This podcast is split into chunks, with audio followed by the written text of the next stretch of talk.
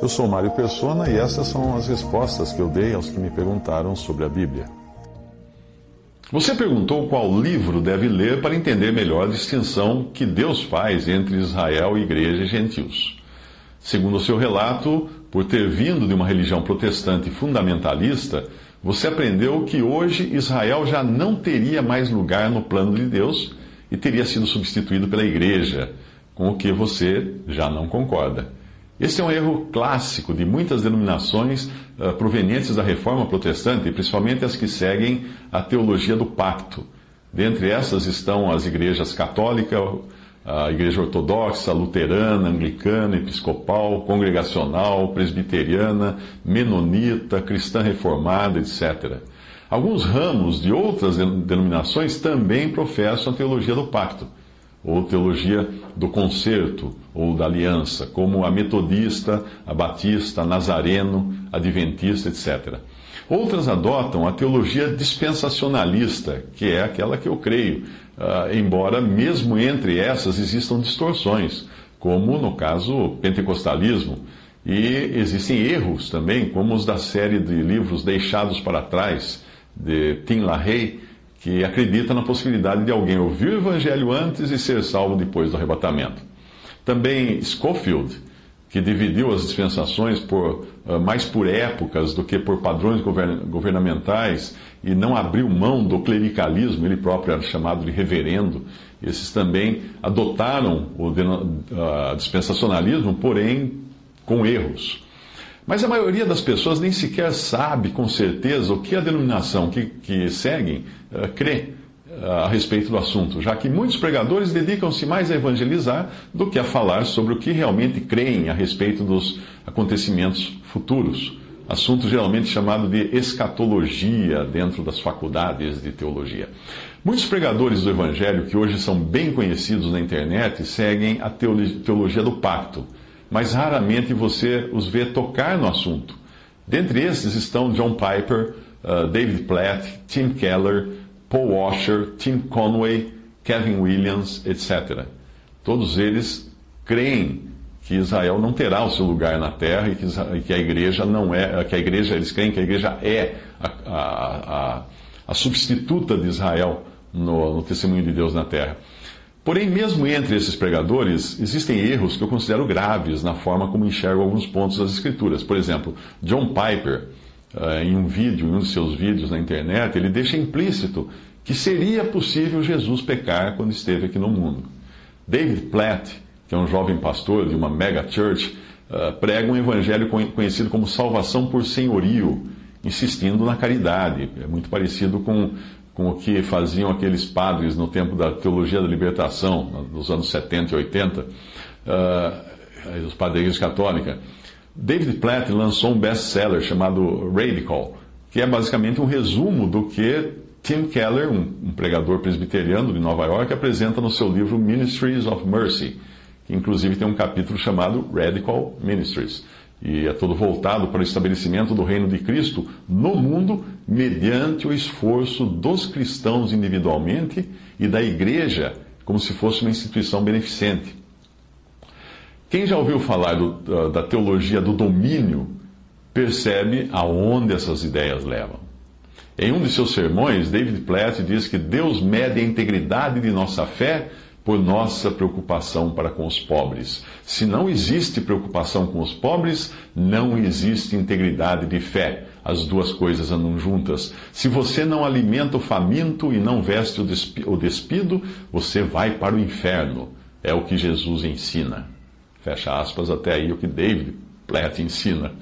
Paul Washer tem um, um evangelho misturado com arrependimento e, e aperfeiçoamento pessoal que não dá segurança nenhuma ao crente. Ao contrário, faz com que ele fique o tempo todo olhando para si mesmo e não para Cristo. Ele prega uma espécie de evolução espiritual. É uma doutrina muito sutil, mas ela está lá, no meio dos seus textos e pregações. De Tim Conway, eu ouvi um vídeo onde ele tentava refutar as dispensações, mas ele nem sequer entende o estado eterno.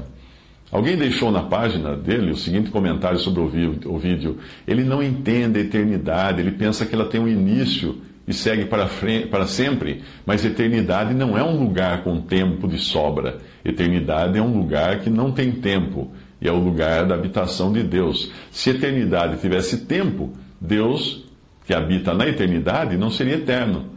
Uh, esse, o, do vídeo, é um amilenianista, professo, e por isso ele é obrigado a espiritualizar tanto as escrituras para adequá-las ao seu pensamento, que chega a ser insano.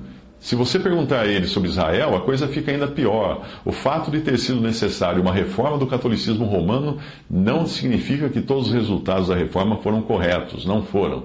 Na verdade, a doutrina reformada precisaria ser reformada outra vez. Fecha aspas, isso um comentarista do vídeo uh, desse autor na internet.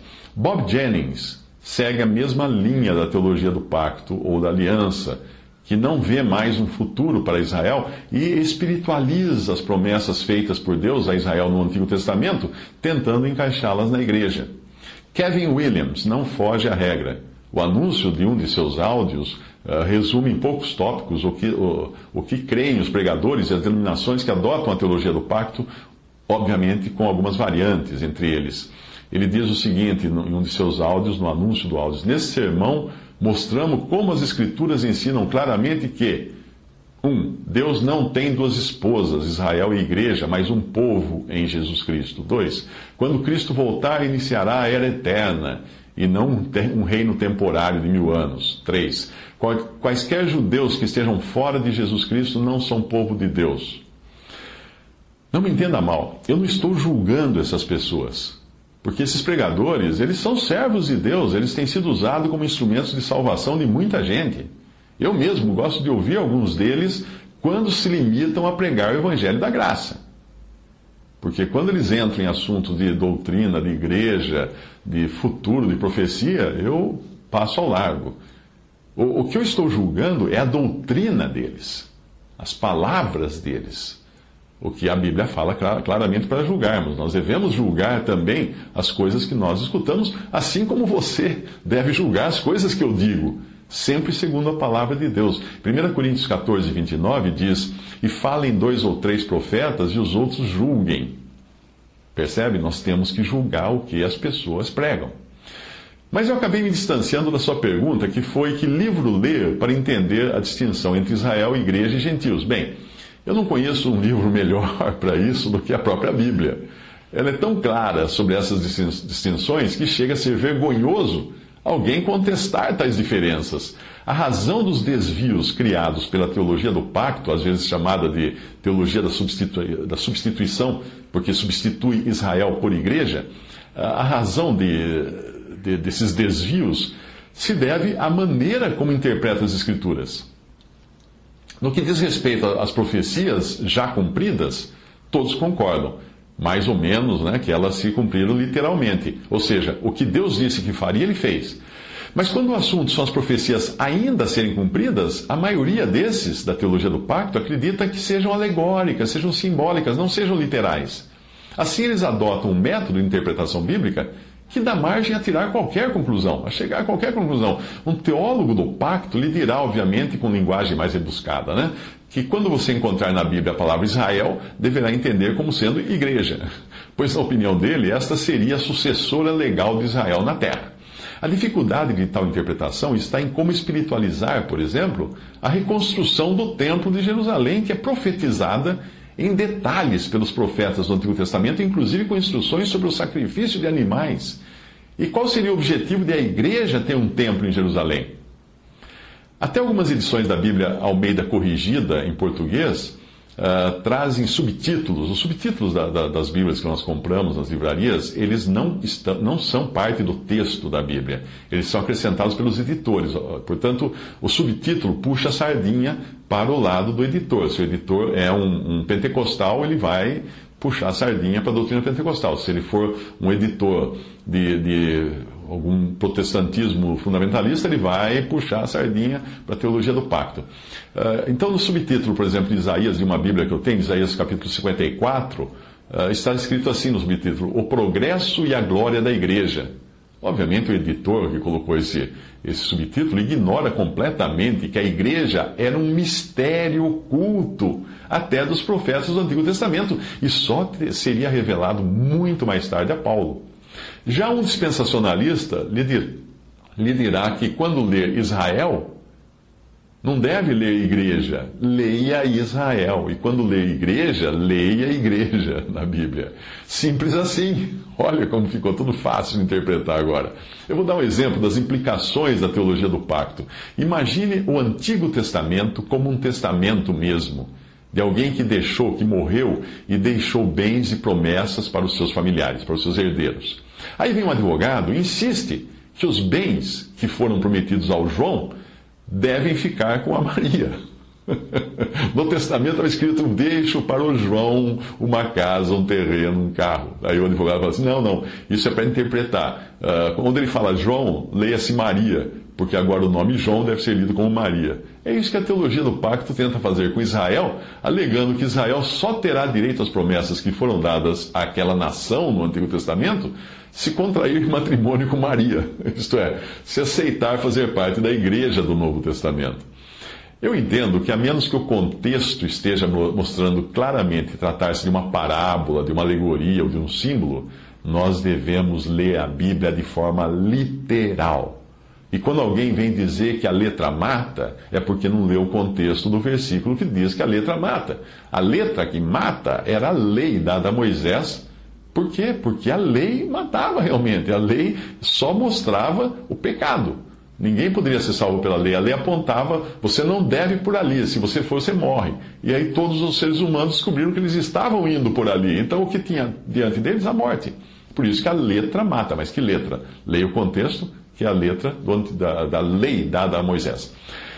Obviamente, quando Jesus diz eu sou a porta, ah, aí sim, não é literal porque ele está usando linguagem alegórica ou poética. Mas quando ele fala em Apocalipse 7 de uma multidão de 144 mil de todas as tribos de Israel, só pode ser literal o Israel aí.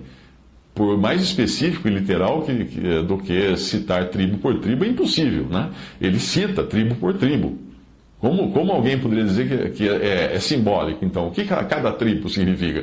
Que, que, que parte da igreja? Né? É uma denominação, então, cada tribo que ele cita ali? O reino de mil anos de Apocalipse 20 também deve ser interpretado literalmente, como um período de tempo, e não de forma alegórica, como querem os teólogos do pacto. E o céu? Bem, eu vou morar lá. Mas muitos da teologia do pacto acreditam que não porque eles estão tentando melhorar o mundo, expandir o evangelho, converter todas as nações, até que um dia Cristo possa voltar. Em todas as épocas, quaisquer responsabilidades dadas por Deus aos homens acabaram em ruína. É uma ingenuidade acreditar que os cristãos irão conseguir transformar este mundo em um paraíso cristão e convencer todos os muçulmanos a se batizarem. Eu estou mais é aguardando a vinda do Senhor para tirar a sua igreja da terra antes da tribulação, para depois ele voltar, para depois eu voltar com ele para cá. Eu e todos os salvos voltarmos com ele para cá quando ele vier julgar as nações e estabelecer o seu reino de justiça, que durará mil anos antes que venha então o grande trono branco e o estado eterno no final. Mas isso quem vai fazer, quem vai transformar essa terra e, e estabelecer o reino, não são os cristãos. Isso é Cristo que virá e colocará seu pé aqui sobre o Monte das Oliveiras e o monte se rachará e abrirá um vale no meio dele. Pensar que o cristão pode fazer isso é acreditar na capacidade do homem.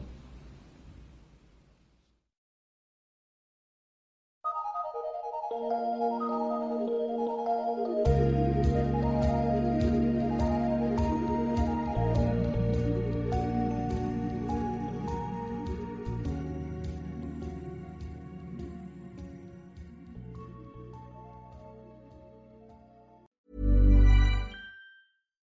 Botox Cosmetic, out of botulinum toxin A, FDA approved for over 20 years. So, talk to your specialist to see if Botox Cosmetic is right for you. For full prescribing information, including boxed warning, visit BotoxCosmetic.com or call 877-351-0300. Remember to ask for Botox Cosmetic by name. To see for yourself and learn more, visit BotoxCosmetic.com. That's BotoxCosmetic.com.